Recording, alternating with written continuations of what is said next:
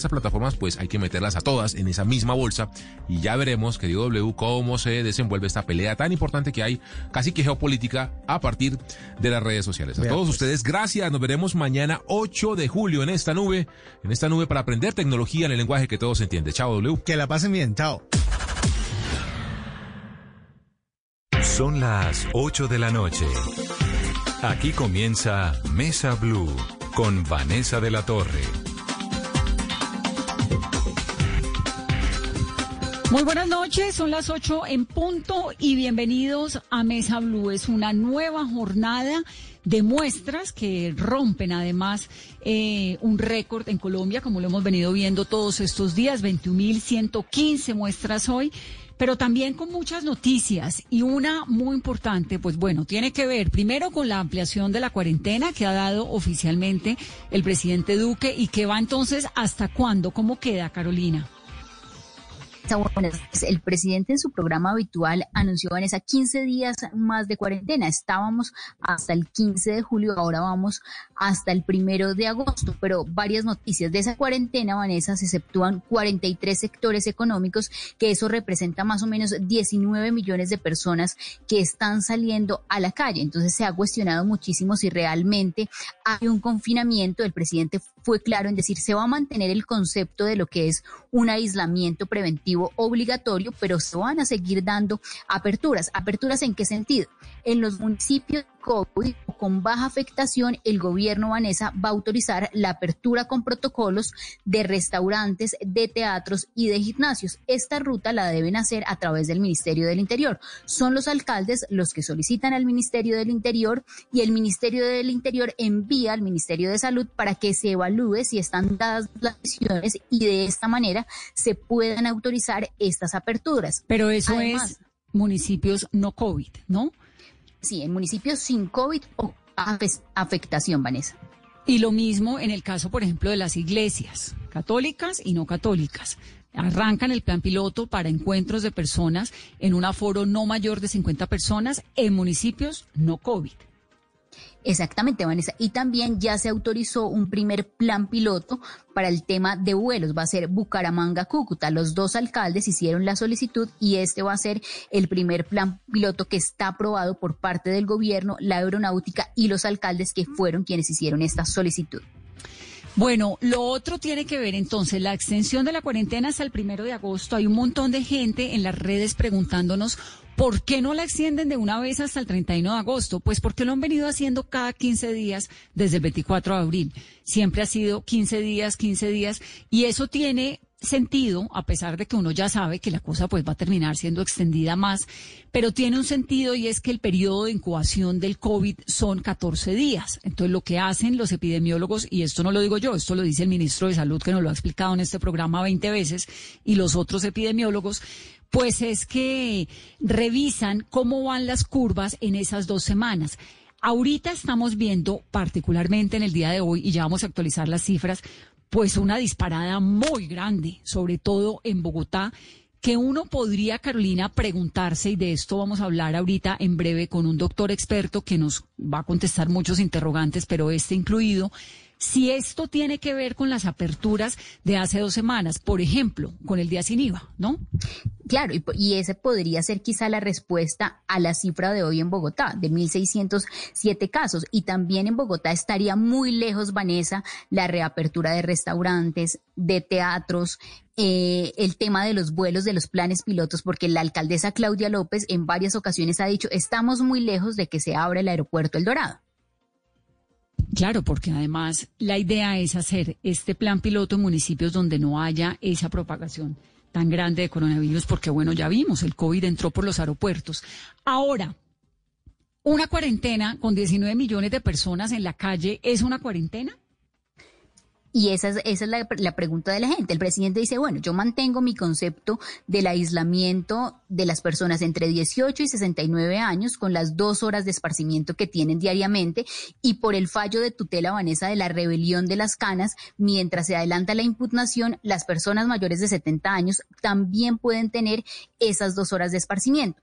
Y frente a los municipios en que no se registra ningún caso de positivo de coronavirus, el presidente dio la, dio la cifra. Son 490 municipios, 295 que no han presentado casos de la enfermedad en las últimas tres semanas y 100 municipios que se consideran de baja afectación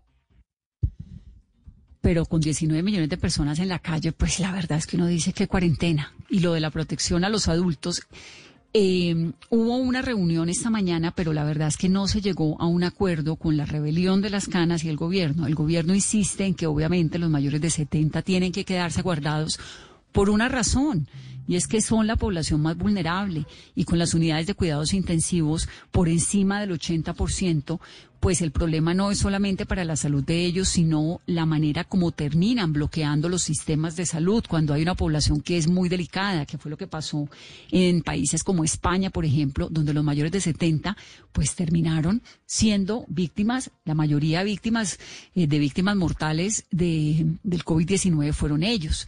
Entonces, hay ahí una cantidad de, pues de temas muy, muy delicados que el gobierno está tratando de manejar y de sortear de la mejor manera posible, pero casi que con el agua al cuello todos, porque estas son unos mensajes muy contradictorios. Por un lado estamos con una apertura, pero por otro lado con esta preocupación de las UCIs y por otro lado lo que hablábamos en el programa de ayer con la carencia de personal de salud, ¿no? Como todo es muy, muy complejo. ¿Qué va a pasar con el Congreso de la República, por ejemplo? El Congreso, pues, tendría que comenzar el 20 de julio, pero ¿cómo van a hacer, cómo va a llevarse a cabo el Congreso? ¿Va a ser virtual? ¿Cómo se van a organizar las mesas? Hay por lo menos cinco representantes, cinco miembros del Congreso de la República que están ya diagnosticados con COVID-19. El pasado viernes, el senador Nicolás Pérez Vázquez del Centro Democrático confirmó eso, que dio positivo para coronavirus. Previamente, otro senador, Pablo Catatumbo, de la FARC, anunció también que tenía coronavirus, al igual que su pareja, que ha sido conocida siempre como Camila Cienfuegos, exguerrillera también. Antes de ellos, otro senador, Laureano Acuña, del Partido Conservador, positivo para COVID-19, después de que se retirara en una sesión plenaria por un malestar y dijo que había sentido los síntomas. Bueno, le hicieron los exámenes y confirmó que tenía virus. Pero el primer caso de coronavirus en el Congreso fue el representante José Luis Correa del Partido Liberal y en la Cámara más casos dos de funcionarios que están vinculados a esa corporación. En las últimas horas, el representante a la Cámara por Córdoba, Erasmo Zuleta, confirmó lo mismo, que es positivo para COVID-19 al igual que su esposa y al igual que su bebé. Es él, el quinto congresista contagiado de COVID-19. Representante, bienvenido a Mesa Blue. Muy buenas noches, Vanessa. Un saludo especial para ti, para todos los oyentes en esta noche de hoy. Gracias por permitirme dirigirme a los colombianos. ¿Cómo se siente? ¿Cómo está?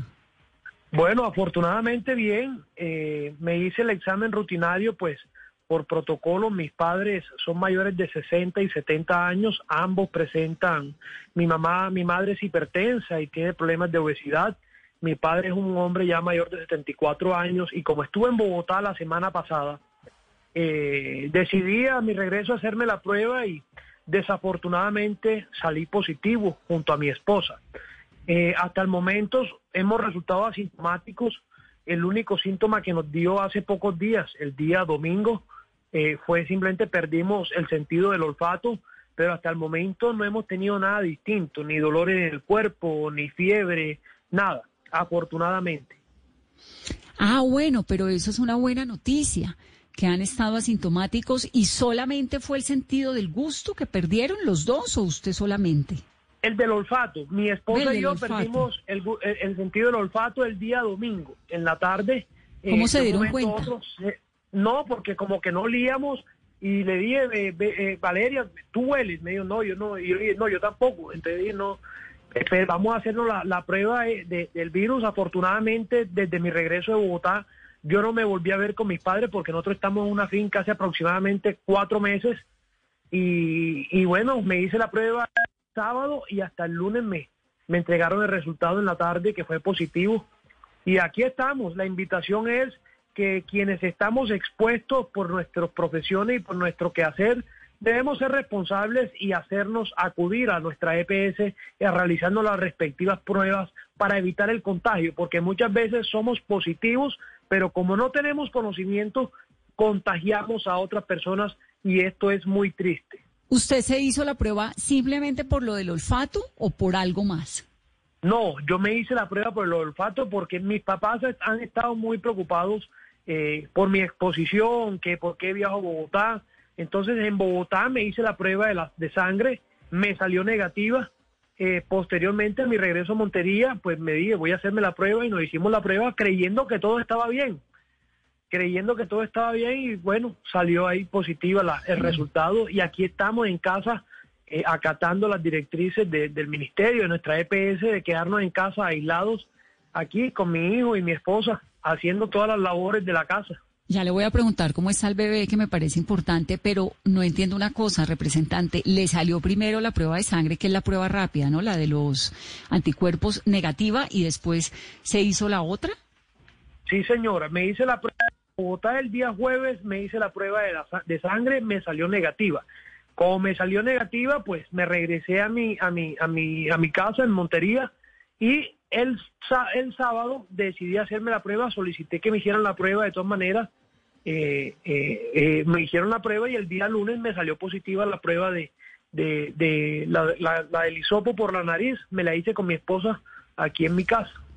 No, pero eso sí me parece, ese episodio de prueba primero que salía negativa y luego a los dos días la del hisopo eh, positiva, no lo había visto. ¿Y qué explicación le dio la EPS? Es, que al parecer, hasta al parecer, eh, los tiempos para que muestren la, la, prueba de sangre debe ser posterior a los 10 días de contagio, 8 o 10 días de contagio, cuando ya el, el cuerpo haya creado los suficientes anticuerpos que se muestren en la muestra. Entonces, eh, quizás no es que haya sido mal tomada, sino que ah, eh, quizás en el momento no tenía los anticuerpos suficientes para que se evidenciaran en la muestra de sangre que me realizaron en la ciudad de Bogotá. Ok, era muy temprano entonces. Sí, quizás. ¿Y cómo está su hijo? ¿Cuántos años tiene? Bueno, mi hijo tiene dos años, eh, no ha mostrado síntomas tampoco, apenas hasta hoy le realizaron la prueba, eh, esperamos resultados el día de mañana. Eh, tampoco ha mostrado síntomas, ni mi esposa, tampoco yo, mi hijo tampoco. Y aquí estamos, acatando las directrices y aislados completamente en casa. Representante, pero ¿por qué está usted viajando a Bogotá? Estuvo también en reunión de bancada. ¿Con cuántas personas tuvo usted con tanto contacto y quizá pudo haber contagiado? Porque usted estaba asintomático. Así es, así es, Vanessa. Eh, acudí a una reunión de bancada del partido. Eh, desafortunadamente, pues eh, no, no, no tenía conocimiento de que estaba contagiado, como te digo, hay muchos falsos, hay muchos positivos que no, que no tienen síntomas, es, uno de esos era yo, eh, y ya informé a las directivas del partido, pues mi, mi resultado desde el día de ayer y muy apenado con los, con los compañeros de la, del partido de la U. Y en esa reunión, ¿cuántas personas había, representante?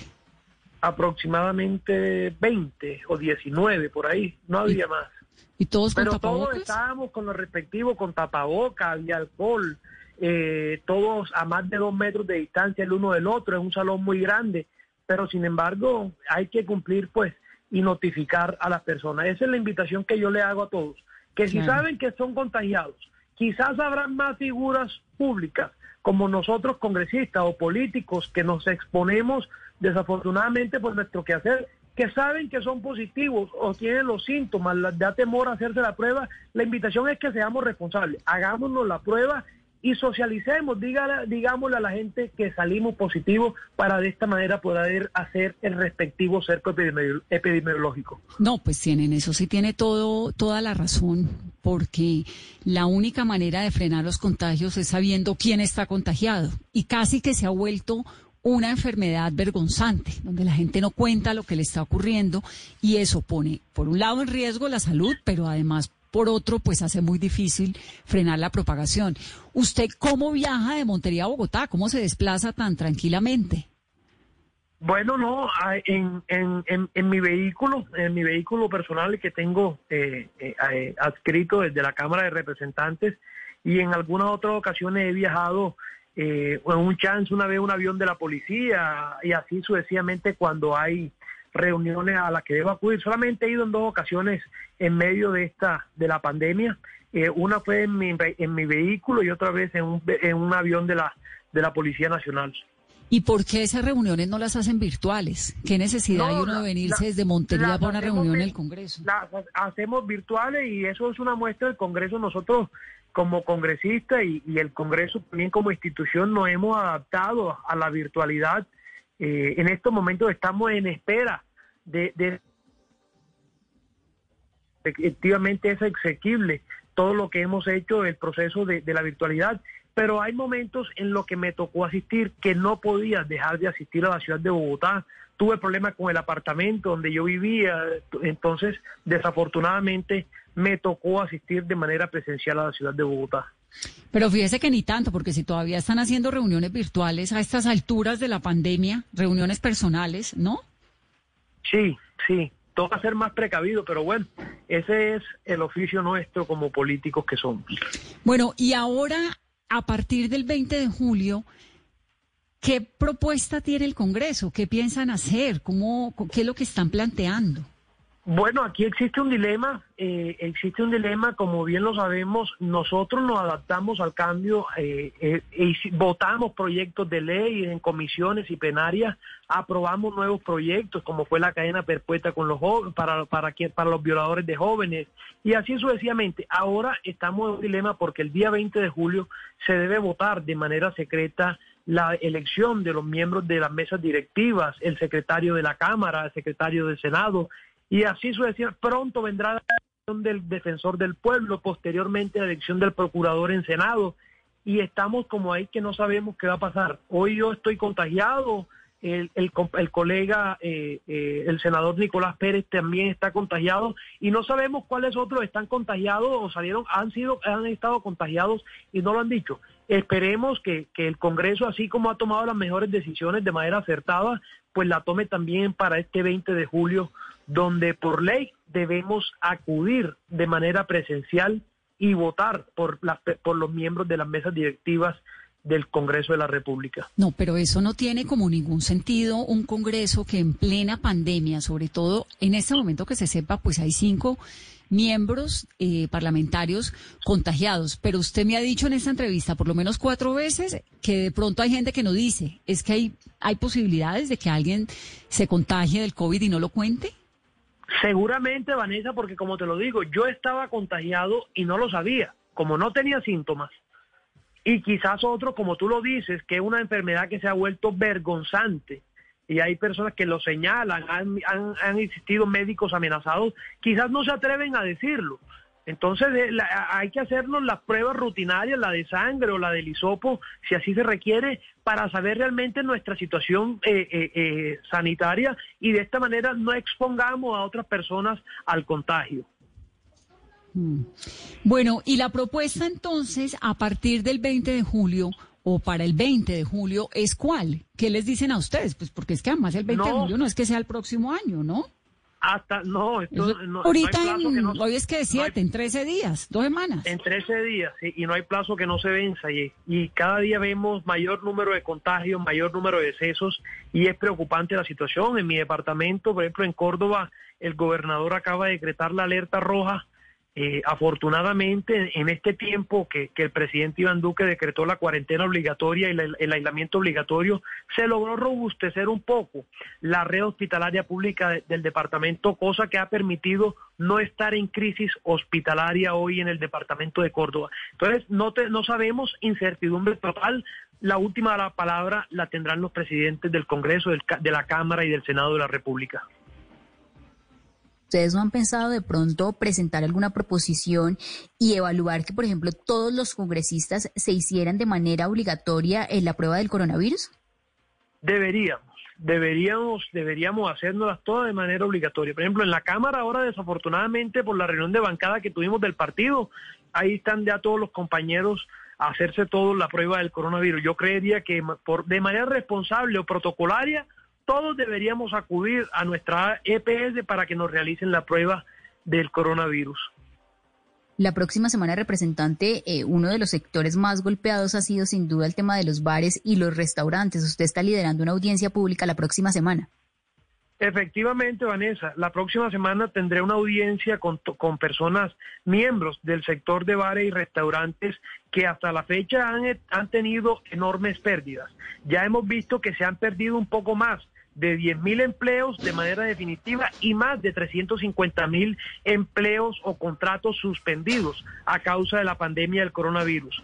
De los de, los de los de los eh, de las ofertas que ha hecho el gobierno nacional, como fueron los créditos blandos a todas las personas para lograr eh, eh, subsistir en medio de esta pandemia. Únicamente se reportan dos restaurantes que han logrado acceder a los créditos de Bancoldex y simplemente lo que quiero con esta audiencia es escucharlos, que los miembros del Gobierno Nacional, del Ministerio de Comercio, de Hacienda, escuchen a este sector que ha resultado bastante golpeado a causa del aislamiento y de la cuarentena obligatoria. Esa audiencia pública suponemos que es virtual, ¿no? Sí, señor, será virtual el día martes y más aún yo estando contagiado. Bueno, me quedan entonces dos dudas muy grandes. La primera es de esa reunión con los 20 que usted estuvo reunido, las posibilidades de contagio, pues a pesar de que usted tuvo su tapabocas puesto y todos los demás, y los demás que dicen, ¿usted cree que ahí se pudo haber contagiado a alguien, no? Yo no creo. Yo no creo. ¿Usted tenía buen tapabocas, juicioso? Yo tenía mi tapabocas y, y, y, no, yo no le hablé la cara a nadie, ni estábamos en secreto, ni nada de esas cosas. Entonces, la verdad, yo no creo que ninguno de los compañeros, eh, le pido a Dios de verdad que ninguno haya salido contagiado. Y ese viaje que lo hizo, según le entiendo, en avión de la policía, ¿no? ¿O fue en carro? No, no, no. Ese, fue en el carro. ¿Y se vino solo, con conductor, con escoltas montados en el carro? Con el, con el conductor. ¿Con tapabocas el conductor? Con tapabocas el conductor, sí, señor. Bueno, y lo otro es lo de la instalación, porque por ley tiene que ser presencial, pero hay alguien en el Congreso que esté liderando una proposición para que no sea presencial, pues es que además es, es sería una gran irresponsabilidad, ¿no le parece? Así es, Vanessa, así es, Vanessa, es una gran, eh, eh, eh, es un gran desafío, es un desafío, pues, exponerse de tal manera el día 20 de julio de manera presencial en el Congreso de la República, pero desafortunadamente así lo ha establecido la ley quinta y yo creo que ahora el gran reto que tenemos es la modificación de la ley quinta para que se nos permita, como ya lo hicimos en, el, en la pasada legislatura, votar de manera virtual y secreta todos estos procesos como lo es la elección de, las mesas directivas. Y esto no solamente es la preocupación, yo creo que también, Vanessa, es preocupante lo que hablamos, los sectores como se han, eh, como se han visto golpeados, los diferentes sectores del país a causa de la de la pandemia, del aislamiento obligatorio.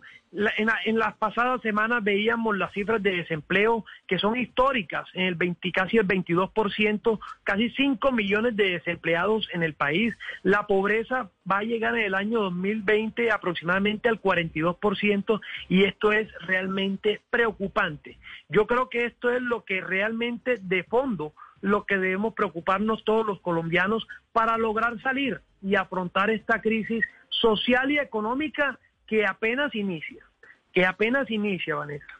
Sí, la verdad que es una situación muy, muy compleja en la que además es muy desafortunada esa peleadera política que uno escucha, ¿no? Como si se estuvieran anteponiendo, pues, los...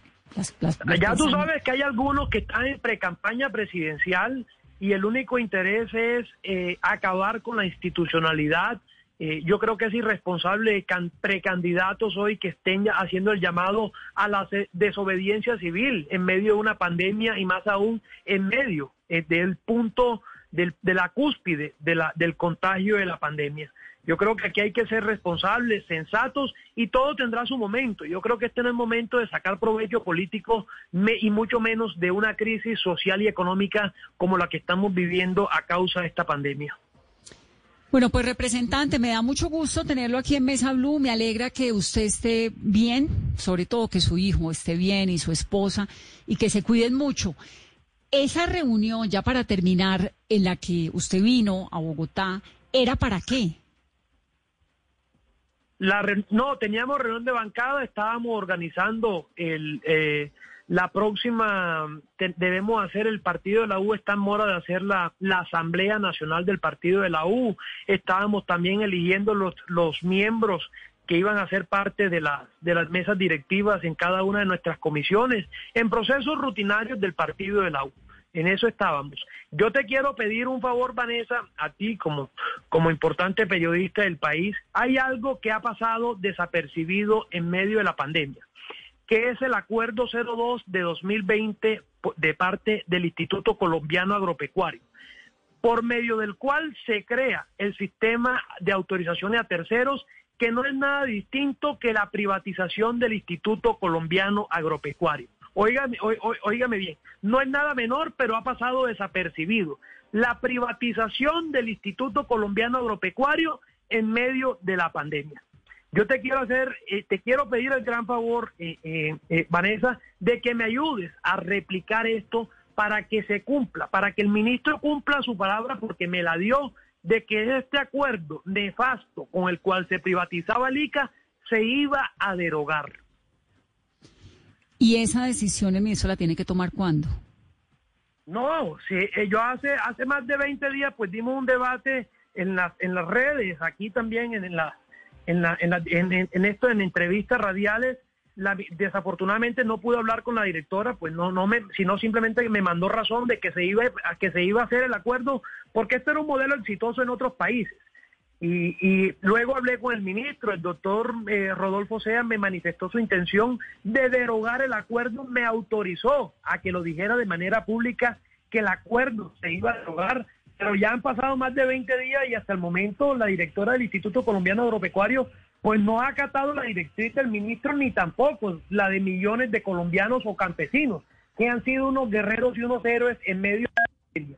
¿cierto? Yo creo que eh, eh, eh, los, las decisiones tan importantes, sobre todo cuando del campo se trata un sector con el que existe una deuda histórica, no pueden ser a través de imposiciones, ni mucho menos a espaldas del país, con el único propósito de querer imponerse, de demostrar poder con actitudes desafiantes.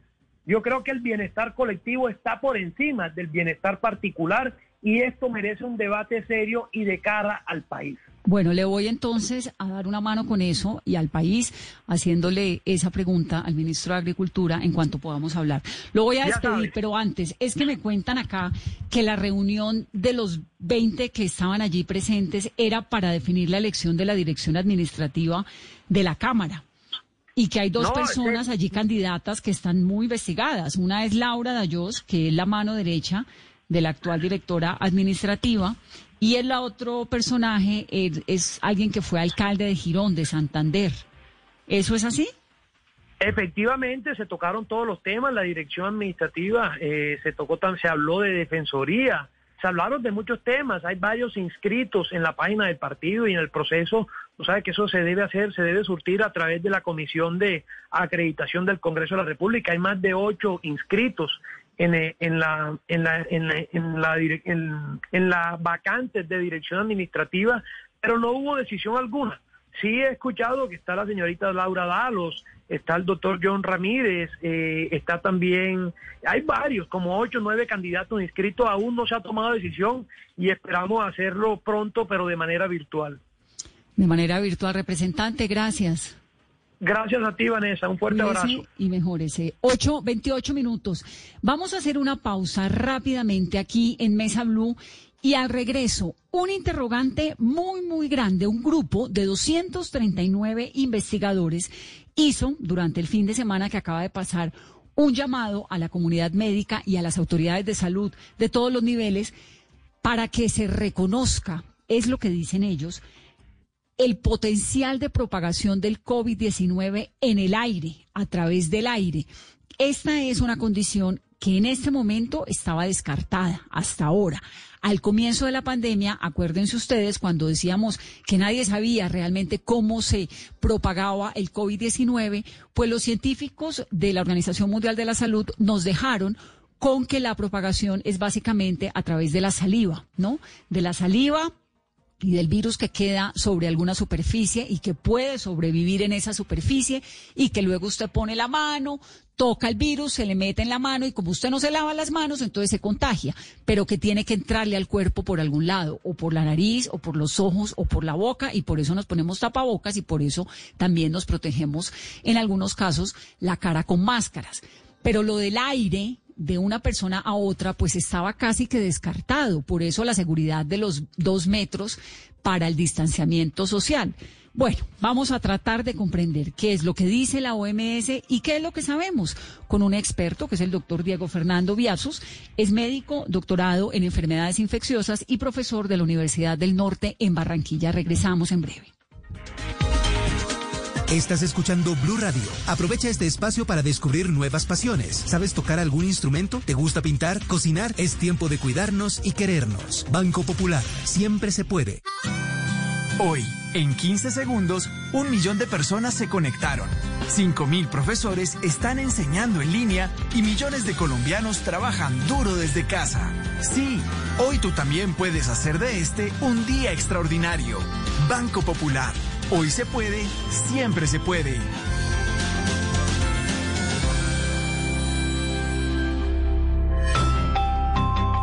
Somos Grupo Aval, vigilado Superintendencia Financiera de Colombia. Todos tenemos un reto, algo que nos impulsa, eso que nos hace levantar de la cama todos los días, un sueño que nos lleva al límite y nada más importa.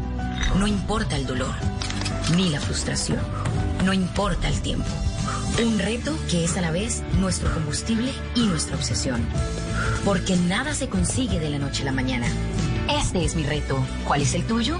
Pasta Sonia, sabor y energía que te hace mejor. Trabajamos pensando en usted.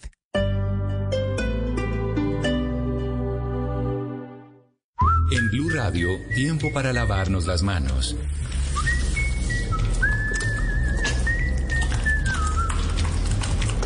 Tómate el tiempo para cuidarte y para enterarte de todo sobre el coronavirus. Síguenos en redes sociales, en bluradio.com y en todos los espacios informativos de Blue Radio. Numeral Yo me cuido, yo te cuido. Blue Radio, la nueva alternativa.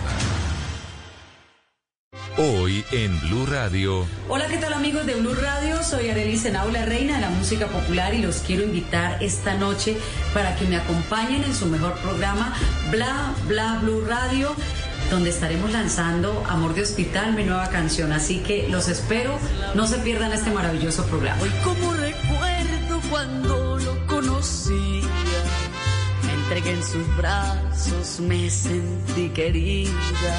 Bla bla blue, porque ahora te escuchamos en la radio. Blue Radio y bluradio.com. La nueva alternativa. Era una noticia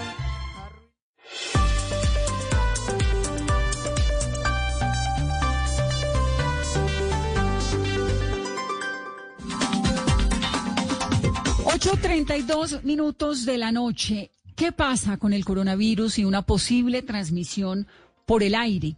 Una carta que fue publicada por Clinical Infection Diseases y replicada por la Asociación Americana de Enfermedades Infecciosas y por el New York Times dice que un grupo de 239 investigadores están considerando la posibilidad, pues muy importante, de contagio del COVID-19 a través de la inhalación del virus cuando está en el aire. Este día, hoy, la Organización Mundial de la Salud reconoció por primera vez esa posibilidad ante una evidencia que en todo caso, dicen literalmente, no es definitiva y el riesgo se ve especialmente en condiciones muy específicas como lugares con mucha gente y poco ventilados. Eso es lo que dijo la vocera de la OMS. Revisaron 17 artículos científicos y los científicos insisten en que sí se pasa por el aire. Bueno, vamos a tratar de comprender esto con el doctor Hugo Macareno Arroyo, médico internista, director científico del Hospital Universidad del Norte en Soledad Atlántico. Doctor Macareno, bienvenido. Eh, muy buenas noches, eh, saludos a todo el panel de periodistas y a toda su audiencia al fin que se pasa por el aire o no, se transmite vía aérea o no, doctor. Bueno, hay muchas cosas que toca ir aclarando. Eh, sigue siendo un virus que está claro que la transmisión está dada a través de virus que viajan por gotas de saliva. De eso no ha cambiado, no ha variado mucho. Ese virus puede viajar cada vez que un paciente sintomático realiza algún acto de expulsión de este, ya sea por toser o estornudar. Y a la vez eh, dejar el, partículas del virus en, en zonas de contacto que ya como usted dijo anteriormente, cuando uno las toca normalmente y se pasa la mano por la cara, se puede llevar el inóculo de ese virus y eh, ser ingresado a la vía respiratoria superior y de ahí va a los pulmones directamente. Esta carta de estos expertos eh, revivió ya una información que se había eh, leído y se había hablado hace un par de meses, en los cuales en sitios cerrados el desplazamiento de este virus era mucho más allá de lo que permitía el desplazamiento normal por la expulsión ante condiciones como era la tos y el estornudo. Y eh, viajar muchos metros más allá de lo que usualmente viajan por este tipo de medios con esto se, se creía que pudiese la transmisión por vía aérea ser una de las causales de infecciones en los pacientes. Cuando hay eh, zonas abiertas, cuando hay zonas con adecuado eh, transmisión de aire natural o, aire libre, eh, sin obstáculos, no está muy claro de que esto ocurra a grandes distancias. Por eso la OMS no ha declarado de que esto sea una enfermedad de, transmisión aérea como tal. Entonces, esta ha sido la gran controversia que ha habido, pero los científicos que se unieron principalmente están intentando aumentar más el nivel de alerta, eh, intentando mitigar un poco más lo que es la tasa de transmisión que en este mundo, en este momento a nivel mundial está desbordada también en Colombia, ¿qué podemos hacer para evitar esa tasa de transmisión? Ya se empieza a hablar de protocolos para poder hacer los pilotos de los restaurantes, de las iglesias, en donde pueden ser muy pocas personas, pero va a haber gente en un mismo recinto. Bueno, vea, esta misma carta da unas recomendaciones eh, muy generales que, que siguen estando desde antes de esta carta y de que deben de cumplirse cabalmente, principalmente en esas zonas de riesgo que son las zonas donde hay mucha cantidad de personas, donde no hay una ah, donde no hay una buena ventilación natural, donde hay aire recirculando, donde hay eh, unidades de aire acondicionados que empiezan a captar el mismo aire y a recircularlo eso debe de eh, mejorarse de manera sustancial. Hay que disminuir a toda instancia de que haya aglomeraciones de personas en estos sitios. Hay que mejorar totalmente las probabilidades de que ese aire recircule y se recircula. Pero, eso, eso, doctor, del aire es nuevo o no? No, no, esto ya se venía hablando y de hecho en los, en los sitios cerrados no, e, esa era la principal razón por la cual se cerraron todos los sitios cerrados, digamos que era una información que se conocía de antemano y por eso no se permitía eh, por lo menos los establecimientos de bares, restaurantes y todo lo demás. Sobre todo cuando yo no, no había oído lo del aire y me parece de una gravedad suprema, sobre todo teniendo en cuenta que ahora hay una serie de planes pilotos, ¿no? Lentamente para abrir restaurantes, porque bueno, en Bogotá nadie tiene aire acondicionado, pero en, o, si hay también en las oficinas grandes, pero en la costa. Sí, principalmente en esas zonas donde no hay ventilación natural son las zonas de más alto riesgo de contagio. Eso es algo de que por lo menos en, los, en las instituciones de salud hemos intentado mitigar, eh, evitar reuniones en sitios cerrados. Idealmente tienen que ser en sitios abiertos donde haya ventilación natural donde haya aglomeraciones de personas, por lo menos en los quirófanos y todo lo demás, se intentan colocar filtros en todo lo que es la circulación del aire. Y incluso hay eh, algunas acciones de ingeniería, como son la utilización de filtros de, de luz ultravioleta tipo C, que se colocan en los ductos o se dejan activados cuando no hay personal dentro de las áreas donde se creen que hay circulación del virus. Esto ha demostrado disminuir la cantidad de virus que se encuentran eh, esparcidos en el aire y con esto disminuir el riesgo de, infección. Pues me parece que eso del aire acondicionado y eso de las partículas del aire es nuevo así usted, doctor, nos diga que, que se venía hablando, pues claro, porque usted es científico, entonces seguramente dentro de la comunidad científica se ha considerado, pero para nosotros el resto de los mortales no, no estaba contemplada esa posibilidad. Y me, me da la sensación de que pues agrava mucho, porque entonces, ¿cómo se combate un virus en un aire acondicionado? Digamos, ¿qué tendrían que hacer? ¿Fumigar los aires o qué hacen con los aires, con los equipos, todos los equipos de ventilación? Eh, principalmente hay que intentar eh, bajar el, digamos, hay una sustancia, hay unos mecanismos que eso lo conocen mucho más los ingenieros eh, que están a cargo de los aires acondicionados o de las instalaciones físicas de los edificios o de las oficinas, que es la instauración de unos filtros. Hay varios filtros que son capaces de retener partículas de virus muy pequeñas, incluso más pequeñas que la descrita del coronavirus. Hay unos que se llaman EPA, que son famosos, pues que están muy en boga en este momento y que se están utilizando para intentar eh, por lo menos eh, tener un control a esa recirculación del aire para que no recircule el, el, en caso tal exista el virus en una zona específica. Los otros, como le había dicho yo, son las luces ultravioletas que se pueden utilizar. Y obviamente el uso de tapabocas es esencial sobre todo en estas áreas que son cerradas, que no tienen ventilación natural y que van a estar expuestas a una cantidad mayor de personas, ya sea por orden laboral o de alguna otra cosa. De aquí que es tan importante que en el transporte público siempre existan ventanas abiertas y de que se disminuya la cantidad de personas que puedan subirse a unos espacios cerrados o mínimos. Doctor, y por ejemplo, en el Atlántico son más de 28 mil casos que ya hay de coronavirus. En las casas hay aire acondicionado, en los supermercados, en el transporte público. ¿Cómo manejar y, por ejemplo, si se da esta condición de la transmisión del virus por el aire? Sí, digamos que sigue, siguen eh, las mismas eh, indicaciones siguen siendo útiles, de eso no ha disminuido y por eso ya hace algún tiempo se eh, amplió el uso de, los tapabocas a toda la población que va a estar en, áreas cerradas o confinadas. Eso disminuye mucho la transmisión de la persona que está contagiada, como disminuye el contagio a la persona que está respirando el aire potencialmente infectado. El lavado de manos cada vez que se tocan superficies también disminuye mucho la probabilidad de contagio y obviamente el distanciamiento social que entre más distancia se tenga, también se va a disminuir la posibilidad del contagio. Siguen siendo las mismas indicaciones que no han variado, por eso la importancia de la educación en, estas eh, estrategias que son fundamentales, básicas y persistirán independiente de que la evidencia vaya creciendo a que pueda haber algún grado de transmisión aérea en los sitios cerrados.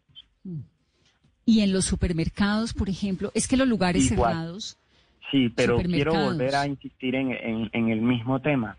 Hay un riesgo real y eso no se quita en ningún momento, pero ese riesgo se minimiza cumpliendo todas las estrategias de prevención, como son el uso de tapabocas, como es el aislamiento o el distanciamiento social y el lavado exhaustivo de manos. Pero si el tapabocas, el tapabocas es fundamentalmente para que si la persona, es decir, para que alguien contagiado no transmita el virus a los demás, pero el tapabocas, hasta donde yo entiendo, y corríjame si estoy equivocado, doctor, no previene que yo me contagie si hay coronavirus en el ambiente, sino que yo... En teoría, dependiendo del tipo de aerolización que haya en el ambiente, pudiese o no estar comprometido. Pero hay estudios incluso en Bogotá, en algunas universidades, que la atención inicial de pacientes la hacen el personal de salud con tapabocas quirúrgicos y en ellos no hay tasa mayor de contagio en comparación con los que utilizan los N95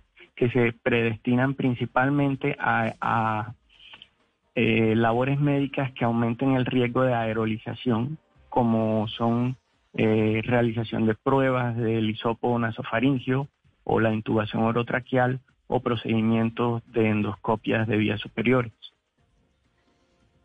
¿Y entonces uno qué hace? mercado echando alcohol todo el día sin parar? No me parece. Eh, sí, señora. Esa es una estrategia que realmente no va a cambiar. El uso de tapabocas y el buen uso del tapabocas es fundamental por las dos vías. Otra vía que es el lavado de manos exhaustivo y el distanciamiento social. A eso también hacemos referencia a que en la mayor cantidad posible, si uno tiene la posibilidad de no salir y no exponerse, sería mucho mejor y mucho más fácil. Así que todo aquel que pueda utilizar domicilios y que no sea estrictamente necesario el, salir a realizar alguna vuelta eh, o, o alguna diligencia, es mejor quedarse en casa. No, pues me parece eh, muy delicado, ¿no? no deja de ser delicado, las cifras cada vez van en aumento, no deja de ser preocupante, pero aquí eh, la principal estrategia para evitar las complicaciones es la prevención de la infección, sigue siendo la misma, por eso la estrategia de quédate en casa sigue siendo muy útil en la medida de que no haya necesidad de salir y continuar con el uso adecuado del tapaboca, el distanciamiento social y el lavado de manos. ¿Qué tanto protege, por ejemplo, la mascarilla esta transparente encima del tapabocas de esas partículas que pueden estar en el aire? Si uno quiere fortalecer el cuidado para lo que respira, teniendo en cuenta esto, ¿no? De que el, COVID puede permanecer en el aire, no sé cuánto tiempo, me gustaría también que me, que, que si sabe me pudiera decir eso, si puede, puede permanecer cuánto tiempo en el aire o qué es lo que dicen las investigaciones hasta ahora. ¿Esa mascarilla funciona mejor o qué puede hacer uno para protegerse más? Bueno, ahí van dos preguntas. El uso de, en la población general del tapabocas está recomendado el tapabocas quirúrgico o convencional. Ese tapabocas sirve para cualquiera, ya sea el paciente que no está infectado como el que está infectado para no seguir propagando la infección. De hecho, el artículo este que prende un poco más las alarmas habla de que aún solo respirando en el proceso normal de exhalación puede haber eliminación de partículas del virus. Esa es una de las interrogantes que anteriormente se creía que no existían y que solamente era frente a condiciones como el estornudo o la tos para la eliminación del mismo.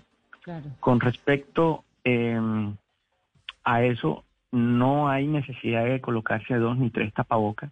Primero, porque es un gasto innecesario. Segundo, eh, puede aumentar eh, la mala sensación de, seguridad que, que exista al respecto. De eso no hay nada de que esté comprobado de que funcione mejor. De hecho, en el personal médico, que es el personal que probablemente está en mayor riesgo de contagio, se utiliza uno u otro tipo. La recomendación no es usar más tapabocas que protejan más, sino dependiendo del riesgo de exposición, se utiliza o un tipo que es eh, la mascarilla quirúrgica tradicional o las mascarillas de alta eficiencia que es la N95 o la FFP2. Claro. Ahora, doctor, ¿hay alguna investigación o algún indicio sobre cuánto tiempo puede permanecer el virus en el aire? Sí han habido estudios al respecto y va a depender mucho de varios em, características, tanto de la humedad como de la temperatura basal del sitio donde se encuentre. A menor temperatura, y a menor humedad, es probable que el virus de en el ambiente tenga una durabilidad mayor que a mayor temperatura y a mayor humedad. No por eso decir de que no existe riesgo de contagio. Le cambio o le pongo el ejemplo clásico. En Bogotá, que es de una temperatura menor con una humedad baja, es probable que el virus en el ambiente demore más que en Barranquilla, que tenemos una alta temperatura y una humedad mucho mayor pero en Barranquilla también hay una tasa de contagio muy alta, como ustedes ya lo han visto. Entonces es algo importante de que no quiere decir que no tenga transmisión, sino que en el ambiente va a demorar menos tiempo de lo que usualmente duraría cuando hay temperaturas más bajas con humedad más baja. Esto ha sido estudiado principalmente en infecciones o en epidemias anteriores, como fue la H1N1 o inclusive en la MERS, en las cuales cuando llegó la época del verano disminuyó un poco la transmisión en los países que más tuvieron la ola de infecciones asociadas. ¿Usted cree que esa incidencia tan alta de las cifras en la costa, en Cartagena, en Barranquilla, bueno, ni qué decir en Soledad Atlántico, donde usted se encuentra, de familias que todos los miembros de la familia están contagiados, tiene que ver particularmente con la temperatura, con esto que estamos hablando de los aires, con qué? ¿Tiene alguna hipótesis? Eh, hay, muchas condiciones que van a favorecer, ya sea en Barranquilla, en Bogotá o en cualquier lado, las infecciones. Eh, obviamente los estratos socioeconómicos bajos donde hay hacinamiento en una familia, independiente de la temperatura o la humedad que tenga, va a favorecer la transmisión del virus. Si usted, aparte de eso, de esas personas, si son de un estrato socioeconómico bajo, que no tienen un ingreso eh, económico estable, les va a tocar ir a trabajar, tenga o no tenga síntomas. Muchos lo han hecho, es un error que hay. Ojalá que eso se pueda controlar y sobre todo un control epidemiológico temprano y de todo el círculo asociado para evitar la transmisión del mismo. Digamos que dar una sola hipótesis de por qué hay una tasa elevada de, infección en la costa es difícil. Hay muchas condiciones que ya han sido esgrimadas por muchos especialistas, epidemiólogos, políticos. Hay condiciones socioeconómicas, hay condiciones culturales, hay condiciones eh, propias de, de, los modelos de atención en salud que probablemente eh, cuando usted la, las junta todas van a llevar a, esta, a esto que estamos viendo actualmente. Doctor, pero ¿cuál es esa condición que está haciendo el detonante para que, por ejemplo, el Departamento de Atlántico tenga 28.732 casos? Como le digo yo, no hay una sola condición que se pueda explicar al respecto. Hay muchas condiciones. La socioeconómica es una muy importante. Eh, hay un nivel de informalidad alto. Hay que acordarnos también el alto número de inmigración que tenemos en, el departamento del Atlántico, no solo en Barranquilla, sino también en todos los municipios aledaños al mismo. Eso eh, sumado al número de empresas, a la utilización del, transporte público, también podemos colocar algo de, eh, digamos, desobediencia ciudadana frente a las normas actuales. Eh, en conjunto todo eh, va sumando y va llevando a lo que estamos viendo actualmente. Pero achacarle toda una sola culpa no es posible. No es posible. No, las costumbres. Las costumbres Digamos que no es solamente una sola. Como le digo yo, son muchas las causas. Encasillar todo en uno solo es muy difícil. Es muy difícil, pero seguimos trabajando, intentando eh, eh, llevar educación, que yo creo que evitando la tasa de contagio o disminuyendo la tasa de contagio sería la única manera de lograr disminuir a largo plazo o lograr mitigar toda esta eh, catástrofe en salud que estamos viendo. La manera como las ciudades han tejido sus vidas cotidianas desde siempre termina siendo clave en la respuesta a esta pandemia, por ejemplo. Entonces uno dice, ¿por qué los japoneses? ¿Por qué en Hong Kong? porque los japoneses aprendieron hace muchísimos años que si usted se levanta con una tos, se pone un tapabocas y sale, pero eso no es nuevo, eso viene desde hace 40 años. Entonces, obviamente, para todos, ponerse el tapabocas un día cuando les dicen hay alerta amarilla alerta naranja, pues es parte de la vida cotidiana. En Hong Kong pasa lo mismo, se pusieron el tapabocas desde el día cero. Entonces les dicen, pónganselo, se lo ponen y es parte de la, de la manera como la sociedad está tejida. En la costa, por ejemplo, una, una costumbre que es preciosa pero que para las consecuencias de una transmisión es muy delicada, que es la mecedora. Entonces, la mecedora en la puerta de la casa, con el amigo, con el vecino, a ver el atardecer, que es una delicia de plan, pues termina siendo catastrófico en estas circunstancias. Nos han llegado muchas historias de muchas personas que se han contagiado así, porque se sientan con el amigo, con el vecino en la mecedora, porque nadie se imaginaba eh, la magnitud de esta pandemia y muchos terminaron afectados en condiciones muy dramáticas.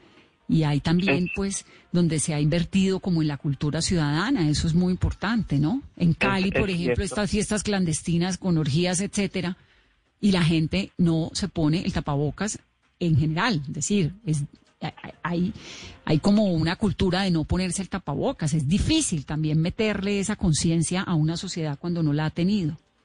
Por eso insistir en la educación es básico y fundamental para poder trasladarnos del lugar donde estamos a un lugar o un escenario más seguro y más tranquilo, sin tener en cuenta de que hay muchas cosas que no conocemos de la pandemia.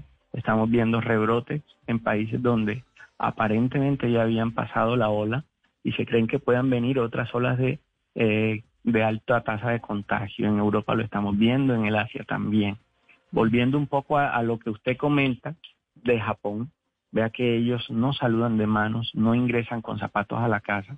Se cree que no solo de 40 años, sino de muchos siglos anteriormente, ya han sufrido epidemias que los ha llevado a tomar unos cambios culturales en los hábitos eh, normales de vida o de estilos de vida que ellos llevan llevándolos a, una mayor seguridad. También tuvieron dos bombas atómicas encima, ¿no? Entonces aprendieron clarísimo que el contagio con el cuerpo puede causar infecciones, que si usted está grave pueden ser mortales. Es que todo eso tiene que ver también con la historia, como se han tejido las naciones. Dígame una cosa, doctor Macareno. ¿Usted cómo está? Usted es el director científico del Hospital Universidad del Norte en Soledad en el Atlántico. ¿Cómo está en ese hospital la ocupación de las UCIs? Bueno, nosotros eh, tenemos una ocupación casi del 100%. Nosotros hicimos un área de expansión y tenemos zonas diferenciadas para atender a los pacientes respiratorios de los no respiratorios por otras patologías que siguen llegando al servicio de urgencia. El servicio de urgencias ha disminuido muchísimo eh, la cantidad de personas que normalmente consultaban. Eh, eso ha llevado a que podamos eh, enfocar mucho más el centro de atención a los pacientes con coronavirus. Eh, tenemos una ocupación muy cercana al 100%, tanto en las camas de cuidados intensivos eh, como en las camas de hospitalización de COVID. Eso nos lleva a crear eh, lazos muy fuertes con el resto de la red de atención en salud en todo el departamento, tanto remitiendo como a veces aceptando remisiones de otros centros de salud. Pues doctor, queríamos hablar con usted. Nos deja muy preocupados, la verdad, con estos estas investigaciones que hay, con esas certezas que usted tiene, pero bueno, seguimos cuidándonos, lo que toca. Muchas gracias. Pues ahí quiero solo agregar al final algo y es, todos debemos de cuidarnos entre todos y algo que si usted dijo que es muy cierto es que cualquier persona, independiente que sea vecino nuestro, amigo nuestro, o, compañero de trabajo es un riesgo potencial de infección. Entonces, ante todos, tenemos que tener eh, las medidas de prevención, el aislamiento, el uso de tapabocas cuando estamos hablando con una persona, ya sea en, en, ambientes abiertos y mucho más en aquellos cerrados en los cuales hay que evitar las exposiciones al máximo, como el lavado de manos exhaustivo cuando estamos en estas situaciones. Muchas gracias, doctor. Un gusto. Con el mayor gusto, que pasen una muy buena noche y, por favor todos a cuidarnos. Sí, señor. Es el doctor Hugo Macareno Arroyo, el director científico del Hospital Universidad del Norte en Soledad, en el Atlántico. Pues sí queda uno, Carolina, ¿no? Como poco preocupada porque eh, lo que se había visto hasta ahora, pues es que la verdad lo del COVID cada sorpresa es mayor que la otra, pero lo del aire estaba casi descartado. Yo no había oído lo del aire acondicionado y ahora escuchando al doctor y con las precisiones que hizo la OMS más temprano en el día de hoy, dice uno, bueno, en realidad se puede uno contagiar en cualquier lado, ¿no? No, y además que vuelve el miedo, o sea, latente, Vanessa, porque uno puede estar quizá en el supermercado donde hay aire acondicionado y esté respirando el aire potencialmente afectado. O sea, pueden ser 10 segundos en los que uno no tenga bien puesto el tapabocas y se puede contagiar. Y es que hemos visto casos, Vanessa, de muchas personas que se han contagiado de coronavirus y se les pregunta, ¿y ustedes? Y no saben. Mercado, pero no toque a nadie pues Mauricio Silva, que estuvo en este programa y nos contó y dijo, tal vez lo único que creo que pudo haberme ocurrido es en un supermercado, porque pues fue el único lugar en el que fue. Eh, es imposible evitar eh, no relacionarse con alguien, pero es posible relacionarse de una manera muy protegida, ¿no? Sabiendo que el protocolo del tapabocas no se lo puede quitar uno, bueno, todo eso que ya lo hemos dicho y lo hemos repetido. Son las 8.58 minutos de la noche, que tengan un muy feliz resto de martes. Esto es Mesa Blue.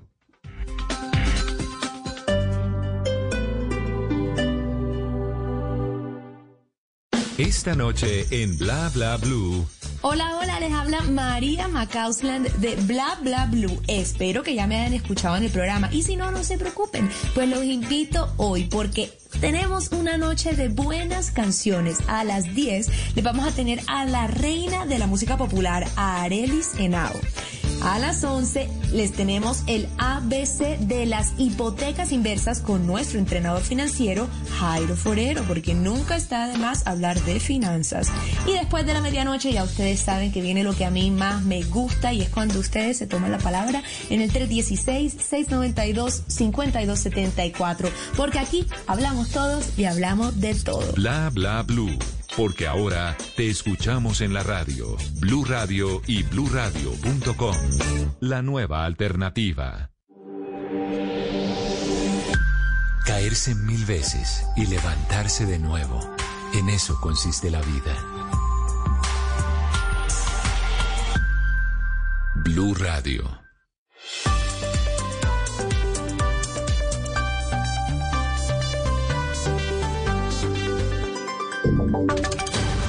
Voces y sonidos de Colombia y el mundo en Blue Radio y bluradio.com, porque la verdad es de todos. 9 de la noche en punto, las noticias en Blue Radio, mucha atención que el ELN le está proponiendo al gobierno un cese bilateral al fuego por 90 días y pide que se contemple retomar los diálogos de paz. Uriel Rodríguez.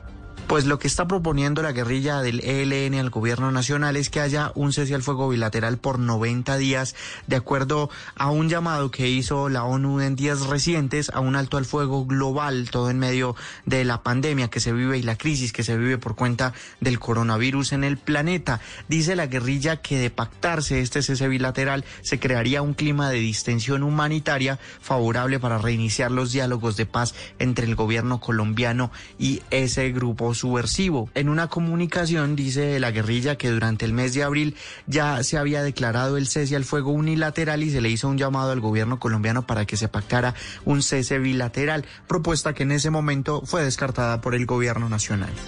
Uriel, gracias. Y el presunto responsable de las amenazas contra el médico barranquillero José Vuelvas no fue enviado a prisión. El imputado, quien no se allanó a los cargos por el delito de amenaza, no podrá salir ni comunicarse con las víctimas en el proceso. Los detalles con Daniela Mora.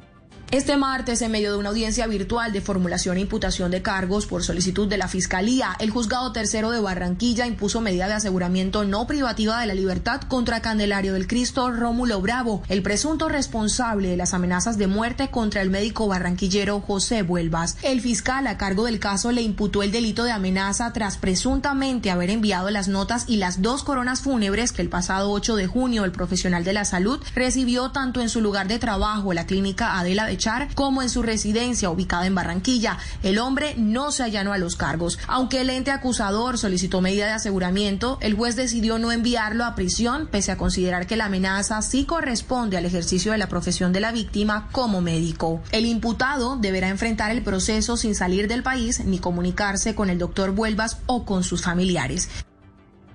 Daniela, gracias. Y en otras noticias, nuevos encuentros musicales se crean en medio de la cuarentena. Y Dartes y el Teatro Jorge Lícer Gaitán en Bogotá reúnen a cuatro bandas para interpretar las mejores canciones de los artistas y combinar los ritmos. ¿Cómo va a ser esto, Juan David Ríos?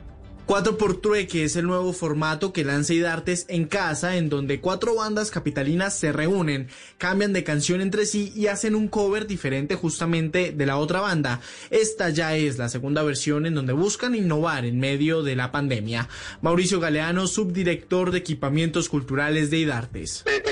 Dinámica, cuatro bandas hacen cuatro canciones versionadas. Es como un pequeño reto creativo que ha potenciado pues muchísimo el ejercicio de, de las bandas y nos ha puesto como en un mood distinto también de creación. En esta oportunidad estarán en el 4 por trueque las bandas Morfonia, Salsa and Groove, Dani Katak y Carlos Elliot, Gregorio Merchan de Morfonia. Últimamente lo, que uno está viendo por las redes sociales son bandas haciendo covers de bandas de afuera, ¿no? Pero no, no estamos mirando la música colombiana. Entonces esto fue como, wow, conozcámonos nosotros mismos. Las personas podrán disfrutar de esta combinación musical virtual este viernes a las 6 de la tarde por las redes sociales del Teatro Jorge Eliezer Gaitán y también a través de www.idartesencasa.gov.co. Gracias, Juan David. Y en información internacional falleció a causa del COVID-19 el diputado a la Asamblea Nacional de Venezuela por el Estado Zulia, Hernán Alemán, quien se encontraba exiliado en Colombia. Santiago Martínez tiene los detalles desde Caracas. Hola, es así. El parlamentario por el Estado Zulia, Hernán Alemán, uno de los tantos diputados y políticos venezolanos fuera de su país, falleció este martes a consecuencia del coronavirus. La información sobre su muerte la confirmaron varios de sus compañeros de partido y colegas en el Parlamento que lamentaron su partida. De hecho, el propio Alemán, el pasado 28 de junio, es decir, hace unos 10 días, confirmaba por redes sociales que había sido contagiado, pero que eso no lo amilanaba y guardaba la cuarentena obligatoria. Una situación en la misma, en la clandestinidad, pero bajo un acompañamiento del COVID. He salido positivo y aquí estamos buscando salir de este mal que nos aquea en este momento, pero que no nos amilana. Este diputado venezolano, recordemos, estuvo involucrado en parte de la operación Gedeón del pasado mes de mayo, cuando un grupo de supuestos mercenarios saliendo de Colombia intentó llegar a las costas venezolanas para ejecutar un plan que terminara con la salida de Nicolás Maduro del poder. Desde Caracas, Santiago Martínez, Blue Gracias, Santiago. Y en Deportes Junior finalmente no dejó ir a Carmelo Valencia, el veterano atacante. Se va a quedar en Barranquilla por los próximos seis meses. Los detalles los tiene Cristian Marín. Después de haber anunciado el fin de su historia con el Atlético Junior, Carmelo Valencia hoy fue nuevamente vinculado por el cuadro tiburón. La negociación se hizo después de que el técnico Julio Avelino Comezaña hiciera la petición de que el jugador permaneciera en el club barranquillero. Así lo manifestó el técnico colombo uruguayo.